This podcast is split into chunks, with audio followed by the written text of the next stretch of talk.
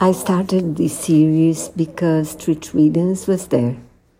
Treat Williams is an actor I like a lot, and I saw little of him. I saw hair, I saw a bit of Everwood, I saw, and that's that's it. So I was curious about seeing more of him acting and the series is started with this.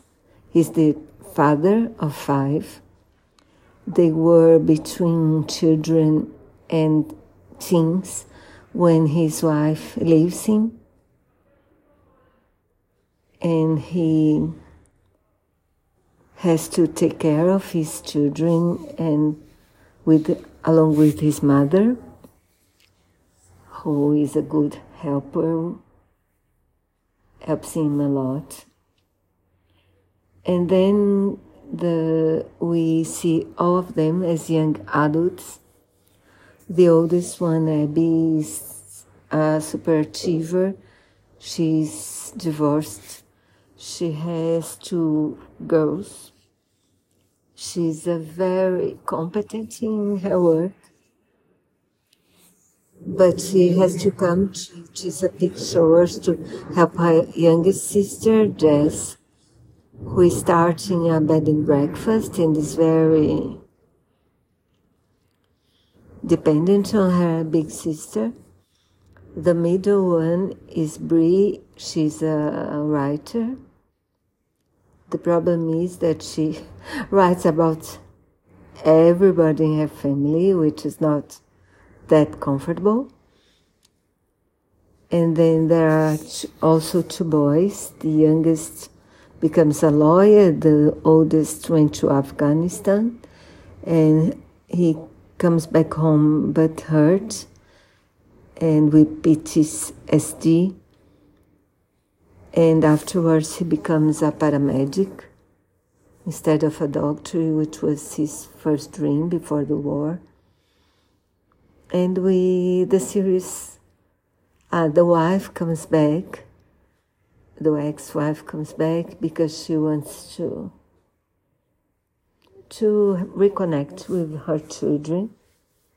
And those connections are not easy because you know there are lots of heart heartache because of her leaving them. And also the father was not very present because he worked a lot that they don't know why they separated, why their mother left them. So it's all very complicated and sad.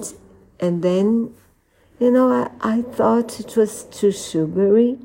I didn't like the actors much. They were all very pretty, but I didn't li- like their acting, except Treat Williams and also the, his ex-wife. She's good as well. But as the series progressed, I fell in love with the characters. So even when, you know, I kind of knew how everybody would finish their, their stories in the series, I like to see them get there. And I even start to like more, uh, the actors more, a bit more. The scenery is lovely. It's a very, very good, very, very picturesque place. So lovely houses, lovely. I think it's the sea. Very, very pretty.